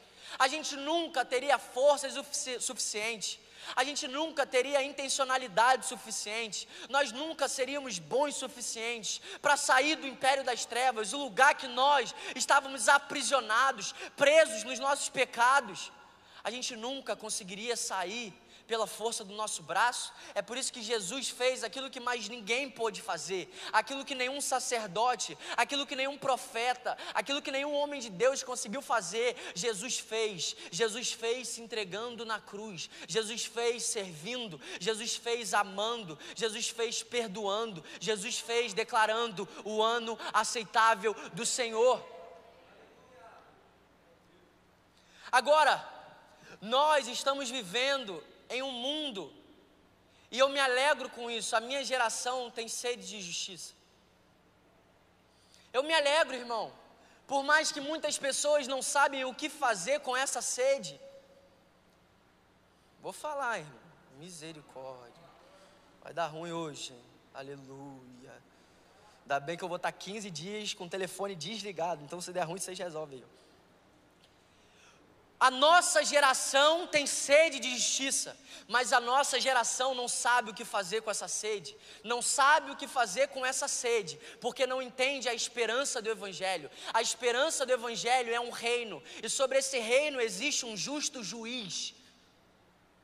Ou você acha que oferecer a outra face é porque agora você é crente e você é otário? Sabe por que, que eu posso oferecer a outra face? Sabe por que, que eu posso ser injustiçado? Sabe por que, que eu posso me alegrar no meio das perseguições? Porque eu sirvo o justo juiz. É por isso que eu não preciso me justificar, porque existe alguém muito melhor, muito superior do que eu nessa função. Existirá um dia, irmão, que o justo juiz vai pisar nessa terra Quer você acredite, quer você não acredite. E nesse dia, ele vai julgar toda a injustiça. Nesse dia, ele vai aniquilar o mal. Hum, meu Deus. É. Só que o alvo da justiça e do juízo não são os filhos de Deus. Amém? E na verdade, a gente entende juízo de uma maneira muito distorcida. É por isso que eu amo Miqueias. Miqueias chega diante do povo, murmurador, com as ações de Deus para produzir arrependimento e salvação, e fala assim: ó, vocês transformaram o juízo em veneno. E aí a gente está num tempo que você fala a palavra juízo, tu é profeta do caos. Não, irmão. É porque a gente não entende o que é juízo. A gente não entende a graça por meio do juízo. A gente não entende a intencionalidade de Deus por meio das coisas que Ele faz. A gente não entende o caráter de Deus por trás das coisas que estão acontecendo. É por isso que, primeiro, antes de produzir salvação, antes de produzir uma vida plena, o Evangelho gera crise. Porque no dia que eu entreguei minha vida para Jesus, eu estava em crise. Mas no meio dessa crise eu entendi qual era a solução. E eu oro para que todo ser humano passe por essa crise. A melhor crise que a gente pode passar na vida é a crise do arrependimento, é a crise de reconhecer: eu não sou digno, por mim mesmo, eu não consigo, eu nunca vou conseguir evoluir para chegar a Deus. Não, Deus se fez homem para me salvar. Deus se fez homem para restaurar a minha vida. Deus se fez homem para fazer aquilo que mais ninguém pode fazer. E a gente precisa entender o juízo de Deus. E eu amo porque a Bíblia diz em Isaías que por trás de toda a ação de Deus existe misericórdia. Ou seja, não existe nenhuma ação de Deus desprovida de misericórdia. Então pensa aí em tudo que está acontecendo. Misericórdia. É misericórdia de Deus, irmão. Se você for ler Apocalipse, Apocalipse tem 21 juízos, não tem? Sim ou não, gente? Vocês estão aqui, gente? Apocalipse tem 21 juízos, mas a minha pergunta é: quantos juízos Deus precisa para restaurar a humanidade? Hã? Vamos lá, irmão. Deus é Deus, não é? Poderoso, soberano. Quantos juízos Deus precisa? Quantos juízos que Deus precisava para tirar o povo do Egito? Hã? Alguém vai falar, gente? Um? Ah. Então por que, que Deus faz 21? Se Deus só precisa de um, por que, que Apocalipse fala de 21? Se Deus só precisa de um, por que, que lá em Êxodo tinham vários? Sabe por quê? Os juízos de Deus visam a salvação. Os juízos de Deus visam cura. Os juízos de Deus visam o bem. Todas as coisas cooperam para o bem daqueles que amam a Deus e são chamados segundo o seu propósito. E eu amo que no final do livro de Êxodo, quando Faraó de repente deixa o povo sair, a Bíblia diz que junto com o povo de Israel existia um misto de gente. Sabe por quê? Porque antes de Israel ser escravo no Egito, já tinham muitos escravos lá. E por que dos juízos? Porque Deus queria salvar muita gente lá, irmão. Então, se Deus tira o povo dele no primeiro, tinha muita gente que ia morrer sendo escravo. Se Deus tira o povo dele lá no primeiro juízo, tinha muita gente que ia ficar para trás. Aí Deus faz vários, para que um misto de gente seja salvo. Amém, gente? É por isso que eu não questiono nada do que Deus está fazendo. Eu me submeto, eu confio no caráter de Deus. E eu estou aqui para dizer: você sabe o que você faz, Deus. Eu sei que talvez essa não é a palavra que você queria ouvir, mas essa é a palavra que nós precisamos ouvir. Essa é a palavra que nós, nós precisamos ouvir. Jesus chega no templo e é dado para ele o livro de Isaías. E Jesus começa a declarar Isaías capítulo 61. Jesus entra no templo e começa a declarar: O Espírito de Deus está sobre mim, porque o Senhor me ungiu para pregar as boas novas aos pobres enviou-me para curar. Cadê? Isso. Evangelizar os pobres, enviou-me para proclamar libertação aos cativos e restauração da vista aos cegos. Lucas 4, tá? Isso, é Lucas 4. Para pôr em liberdade os oprimidos e proclamar o ano aceitável do Senhor. Tendo fechado o livro, Jesus devolveu ao assistente e sentou-se. Então começou a dizer: Hoje se cumpriu a escritura que vocês acabaram de ouvir. Jesus, em Lucas 4, está declarando Isaías 61, sim ou não? Só que Jesus, em Lucas 4, para no meio do versículo 2 de Isaías 61. Jesus para no ano aceitável do Senhor. E a Bíblia diz que ele fecha o livro e ele diz: essa palavra se cumpriu hoje, mas o capítulo 61 não termina no ano aceitável do Senhor. O capítulo 61 termina o ano aceitável do Senhor e o dia da vingança do nosso Deus. Bernardo, por que que Jesus fecha o livro no meio do versículo 2? Porque na primeira vinda é ano aceitável. Primeira vinda é: eu venho te salvar, eu venho te curar, não importa o seu pecado, não importa a sua sujeira, eu restauro a sua vida, eu me esqueço do seu pecado, eu me esqueço do seu passado, o ano aceitável do Senhor. Por que, que Jesus não completa o versículo 2? Porque a primeira vinda não veio para o versículo 2, é o ano aceitável, ainda não é o dia da vingança. Se Jesus termina o versículo 2, ele estava deixando que as pessoas questionassem a esse, porque ele não cumpriria tudo que está escrito. Por que, que ele fecha o livro? Ele recebe o livro aberto, mas ele fecha o livro, porque ele tem autoridade para saber o que ele está vindo cumprir naquele momento. Jesus, nos três anos de ministério dele, é ano aceitável do Senhor.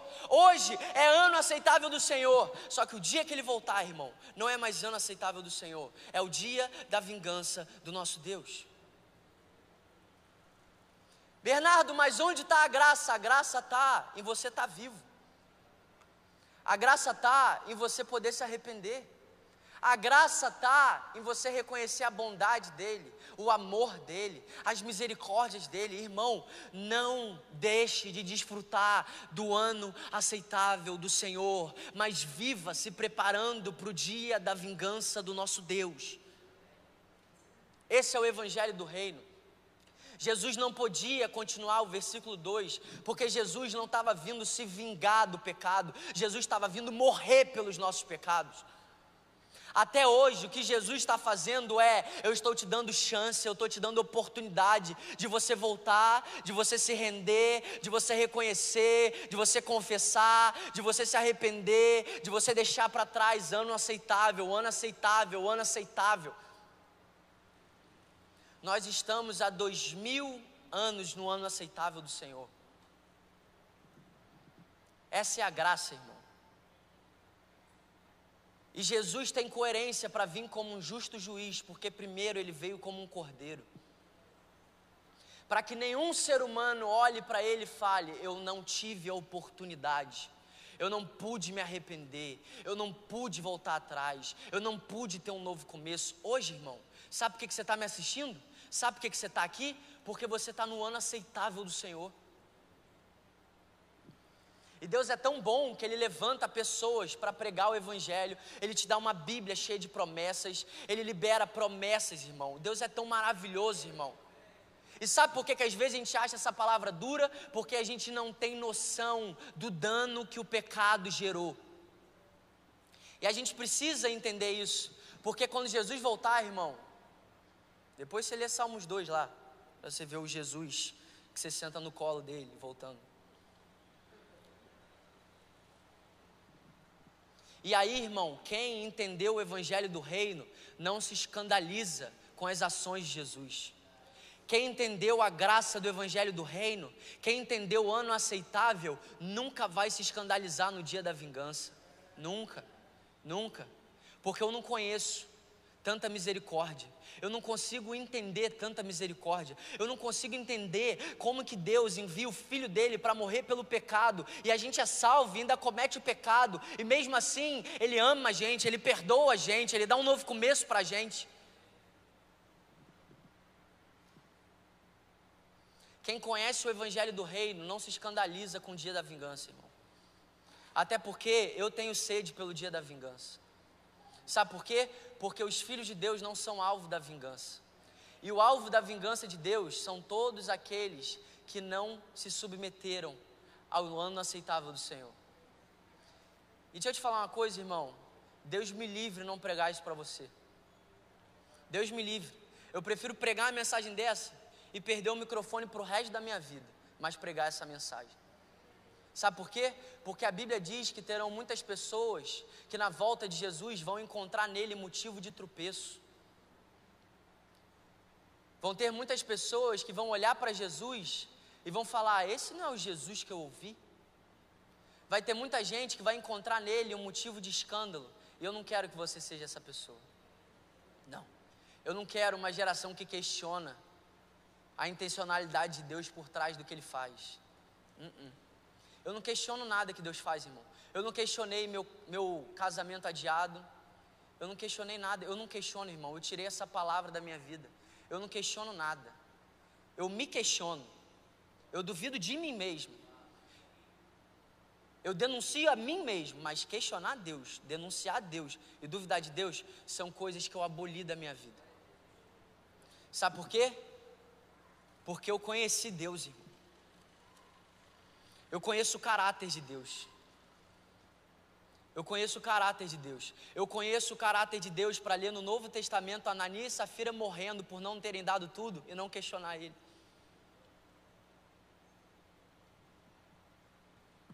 E aí, quando que a gente vai parar de fingir que a gente não lê coisas que estão aqui?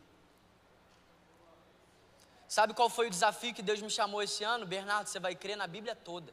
Saber que eu tenho um caderno que é só dos textos que eu não queria gostar, mas eu tenho que gostar? Eu anoto todos os versículos que me dá bug na cabeça. Tipo esse, Ananias e Safira, dando uma oferta muito maior que a maioria da gente dá e morrendo. Eu tenho um caderno só desses textos. E aí sabe o que eu faço? Eu ajoelho, eu abro e eu falo assim: que se exploda o meu entendimento, que se exploda a minha razão, que se exploda o que eu acho que é justiça, que se exploda o que, que eu acho que é ser justo. Eu confio na Sua justiça. Nós servimos a um, ju, um juiz justo. Nós servimos a um Deus que é o mesmo ontem, hoje e sempre. Nós servimos ao Deus que é imparcial. Não escolhe um lado, não favorece, porque você pode dar alguma coisa para Ele. A base é a mesma. Se arrependeu, reconheceu Jesus, salvo. Ah, mas reconheci Jesus e estava todo podre. Reconheci Jesus, mas sou ladrão na cruz, salvo. Reconheci Jesus, vivi a vida inteira em santidade, salvo. Esse é o Evangelho. Um homem que no último segundo reconhece quem estava do lado dele. E sabe de uma coisa, irmão? Sabe porque talvez, tá? Eu gosto de imaginar. Sabe por que, que talvez aquele homem reconheceu aquilo? porque tinha uma plaquinha nele assim, ó, Rei dos Judeus. Quem que botou aquela placa lá? Quem? Os soldados? Zombando? É, mas estava profetizando, né? Então, irmão, não tenta entender o que Deus faz, não, cara. Porque se Deus é soberano, aquela placa só está ali porque Ele permitiu. E se Deus é soberano, Ele faz daquilo ali ser um canal para a salvação de alguém. Então, irmão, não fica questionando as coisas que estão acontecendo, não, cara. Não questiona presidente. Sabe por quê? Jesus chamou um cara muito pior que Bolsonaro, de meu servo. Jesus chamou Nabucodonosor de meu servo. Irmão. Ou seja, eu sirvo a um Deus que usa quem Ele quer, quando Ele quer, da maneira que Ele quer. E eu não estou defendendo ninguém aqui não, irmão. Sabe por quê?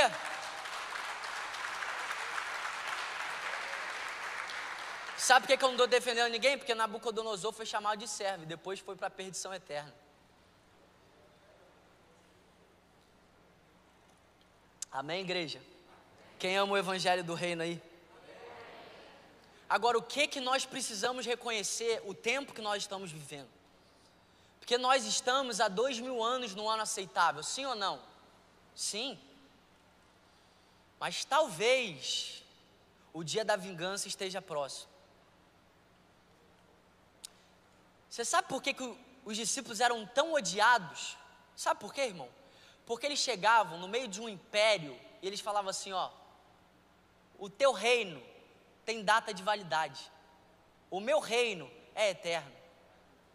Imagina César ouvindo isso, irmão. Imagina Pôncio Pilatos ouvindo isso. E aí? Mas é uma bela crise, né? Eu quero gerar crise em todos os reis, irmão. Quero mesmo. Porque Deus é interessado na salvação deles. Se você for ver Salmos capítulo 2, a Bíblia diz que todos os reis da terra. Quem está feliz com essa pregação aí, gente? Glória a Deus. A Bíblia diz que todos os reis da terra tramam contra o ungido de Deus. E dos céus, Deus dá risada. Depois lê Salmos 2 aí, irmão. E eu amo Salmos 2, é um dos meus capítulos favoritos da Bíblia. Porque Salmos 2 eu vejo graça, justiça e juízo em um capítulo. Eu não consigo questionar Deus quando eu leio o Salmo 2. Sabe por quê? Salmos 2 é a história de todos os reis da terra tramando contra o rei dos reis. Salmos 2 é todos os reis da terra desesperados porque o reinado deles tem data de validade. E nenhum rei que não entende o reino de Deus deseja que o reino dele termine. Todo rei, toda pessoa de autoridade, o que ela deseja é crescer cada dia mais, ter mais pessoas servindo ela, ter mais autoridade, mais poder, mais dinheiro, mais respeito. Todo rei da terra deseja isso. E existe uma crise para todo rei da terra, é que o reino deles tem data de validade. E Salmos 2 é todos os reis da terra em crise, porque o reinado deles tem data de validade. E a Bíblia diz que todos eles tramam contra o ungido do Senhor. Agora, irmão, eu fico constrangido com a graça. Sabe por quê, irmão? Se eu sou ungido do Senhor e existem reis tramando contra mim, eu mato todo mundo. Eu não penso nem duas vezes. Tem mais alguém aqui comigo, irmão? Vocês são muito bonzinhos, eu não sou tão bom assim nunca. Se eu sou, irmão, o rei dos reis, depois de dois mil anos de ano aceitável, eu vejo reis da terra tramando contra mim, eu mando só uma. Acabou, todo mundo. Só um. Aí você pensa aí o que você pensou. Agora, você sabe o que, que o rei dos reis faz? Você sabe o que, que o rei dos reis faz? Irmão, você não está entendendo isso aqui, irmão. Abre sua Bíblia aí, pelo amor de Deus. Abre a sua Bíblia, já estou quase acabando, tá, gente? Deus vai pegar vocês aqui, irmão. Abre sua Bíblia em Salmos capítulo 2. Quem me dá mais 10 minutos aí? 10, 20, 30, 40. Essa é a pior, né, mano? Todo pregador faz isso, né? A gente não para. Salmos capítulo 2. Porque se a... amotino? Nunca ouvi essa palavra, irmão. Que versão é essa aí? Deixa eu ler na minha versão aqui. Porque se enfurecem as nações e os povos imaginam coisas vãs. Os reis da terra, os reis da terra se levantam e as autoridades conspiram contra o ungido do Senhor, dizendo: Vamos romper os seus laços e sacudir de nós uma algemas. O pensamento caído está num pensamento que o reino de Deus é um reino que nos aprisiona. Os reis da terra não compreendem um caráter de um rei, e aí eles estão achando assim: ó, vamos sacudir os laços, vamos arrancar as correntes. Que laço, que corrente? Só se for do diabo. Vamos romper os laços, vamos sacudir de nós as suas algemas. Que algema? Se ele veio para trazer liberdade. Aquele que habita nos céus dá risada. O Senhor zomba deles. Na sua ira, a seu. Presta atenção nisso aqui, irmão. Você está desesperado agora, né? Pode ser sincero, irmão. Tem alguém desesperado aqui lendo isso? Só eu. Eu fico até hoje. Deus me lembra do seu caráter. Aquele que habita nos céus dá risada, o Senhor zomba deles na sua ira, a seu tempo lhes falará, e no seu furor os deixará apavorados, que todos eles fiquem apavorados, dizendo: Eu constituí o meu rei sobre o meu santo monte Sião. O rei diz: Proclamarei o decreto do Senhor. E ele me disse: Você é meu filho, hoje eu gerei você. Peça, e eu lhes darei as nações por herança, e as extremidades da terra por sua possessão. Essa pode ser a nossa oração, mas Deus está falando que quando Jesus voltar, Ele vai deixar Jesus fazer essa oração, Jesus fazer esse pedido. As terras, as nações são a herança de Jesus. Jesus vai voltar e vai proclamar para o Pai: Eu quero a minha herança, eu quero as nações.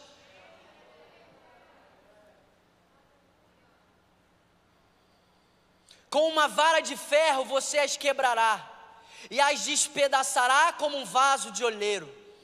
Agora, pois, olha a graça, irmão. Deus está escrevendo que Ele vai liberar juízo sobre esses reis, mas os juízos de Deus estão cheios, encharcados de graça. Olha a graça dos juízos de Deus. Agora, pois, ó reis, sejam prudentes, deixem-se advertir, juízes da terra, sirvam o Senhor com temor, alegrem-se nele com tremor, beijem o filho para que ele não se irrite e não pereçam no caminho, porque em breve se acenderá a sua ira. Bem-aventurados todos aqueles que nele se refugiam. Sabe o que que Salmos 2 está falando? É a oportunidade de Deus para os reis que estão se levantando contra Jesus. Você não consegue enxergar graça nisso, irmão? Existe alguém aqui que não consegue enxergar graça nisso? Irmão, vamos supor que nós somos reis da terra. A gente está aqui numa reunião, planejando o que, que a gente faz para o reino de Deus não vir. O que, que a gente faz para evitar o reino de Jesus. E do nada, chega alguém pregando aqui para você beijar o filho, para você ser salvo e para você se refugiar nele. Isso não é graça? Sabe o que, é que Jesus está fazendo há dois mil anos? Dando oportunidade para que o pecador se arrependa, para que o órfão volte a ser filho. Ah, pelo amor de Deus, cara. Como é que a gente não consegue ver graça no meio do juízo de Deus? E eu profetizo que eu não vou fazer parte de uma geração que transforma o gracioso juízo de Deus em veneno.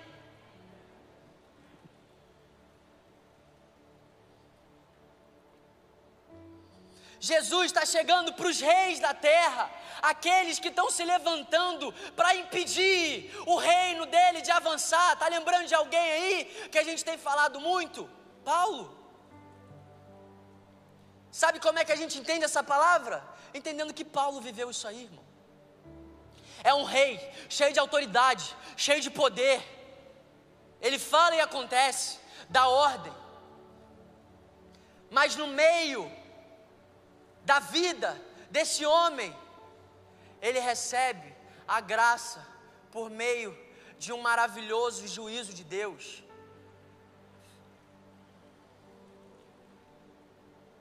E eu vejo tanta graça em Paulo ter ficado cego, irmão. Eu vejo tanta graça. Eu sei que isso pode te escandalizar, mas eu sei, irmão, que Deus vai, Deus vai te convencer dessa palavra. Eu não quero te convencer aqui, não, irmão. Eu não tenho poder para isso. Eu vejo graça em Paulo ficar cego. Sabe por quê? Porque aquele era o método para que ele reconhecesse a cegueira que ele sempre viveu. Eu não estou aqui para questionar os métodos de Deus. Eu estou aqui para conhecer o caráter dele. Eu estou aqui para conhecer o coração dele. Desgraça é Paulo viver para sempre cego. Porque naquele momento Paulo perde a visão, mas ele já era cego há muito tempo.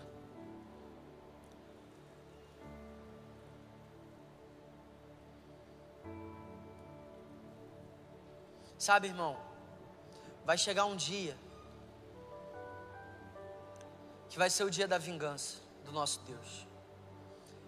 E no dia da vingança é o dia do fim do império das trevas, é o dia do fim de toda a injustiça, é o dia do fim de toda prostituição, é o dia do fim do aborto, é o dia do fim do divórcio, é o dia do fim da pobreza, é o dia do fim do pecado.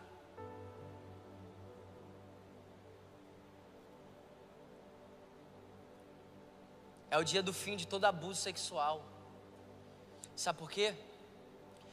A gente pode sair daqui para todas as nações pregar o evangelho do reino, a gente deve isso. Mas vai continuar tendo abuso.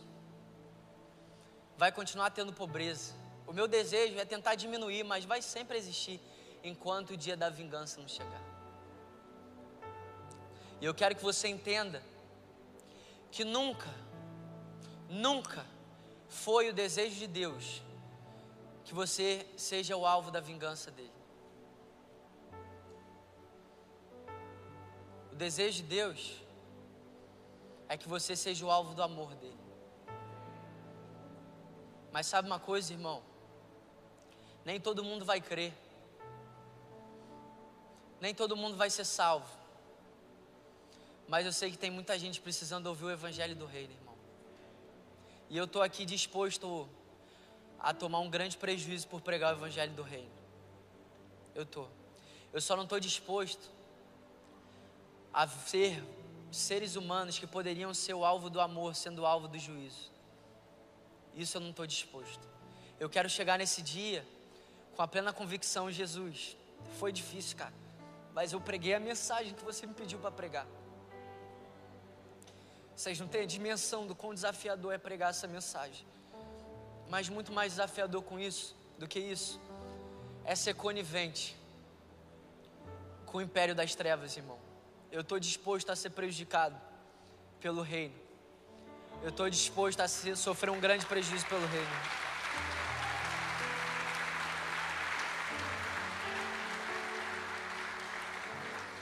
Sabe de uma coisa? Eu creio que hoje é uma noite de você passar a ter uma firme esperança. Eu creio que essa é a noite E a galera do louvor pode subir. Eu creio que essa é uma noite de você passar a ter uma firme esperança, irmão. Porque a nossa esperança não nos decepciona. A nossa esperança faz a gente suportar dias difíceis. A nossa esperança faz a gente permanecer. A nossa esperança faz a gente tomar um grande prejuízo por causa do Evangelho e se alegrar com isso. Sabe, meu irmão, eu, eu não sei se eu vou ser uma pessoa que eu vou ser amada quando eu sair na rua, mas eu estou disposto a não ser. Esses dias eu passei por uma situação e foi desafiador para mim, porque eu vi o quanto pessoas que eu estava amando elas, tentando ajudar elas, elas estavam me odiando, e foi difícil. Mas eu estou disposto, cara. Estou disposto, irmão. Eu estou disposto a morrer pelo Evangelho do Rei. Eu estou disposto a ser apedrejado. Eu estou disposto a ser vaiado.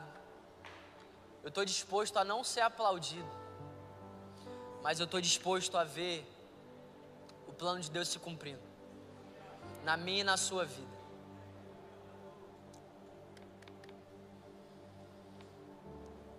Sabe de uma coisa, irmão? O Evangelho do Reino é o que sustenta a minha vida. Presta atenção nisso, irmão. Eu amo pregar, tá? Eu amo fazer isso aqui. Uma das maiores alegrias da minha vida é estar todo sábado aqui. Todo sábado é tanto temor, é tanta alegria, é um mix de sentimentos. Mas o que sustenta a minha vida não é ser líder de um ministério.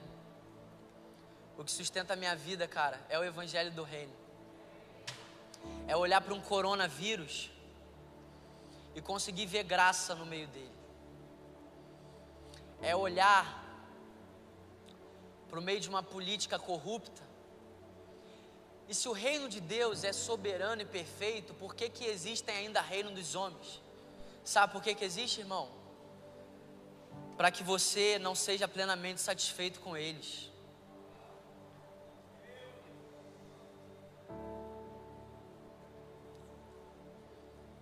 Sabe por que, que ainda existem reinos corruptos aí fora? Graça.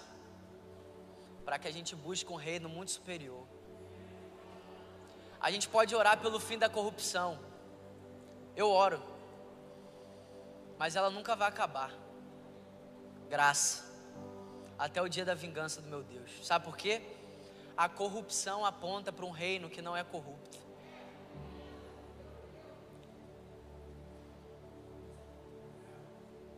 Se a gente viver um reino pleno sem Jesus, a gente troca ele na hora. É por isso que não existe totalidade sem o rei aqui. Não, irmão. Eu creio num grande avivamento. Eu creio, eu creio nisso tudo. Eu creio na pregação do evangelho em todas as nações. Eu creio em células nas faculdades. Eu creio em pessoas e lugares de influência. Eu só não creio que isso é a plenitude do reino. A plenitude do reino é o rei aqui. Ele ainda não está aqui. mas está chegando a hora. Você pode ficar de pé no seu lugar?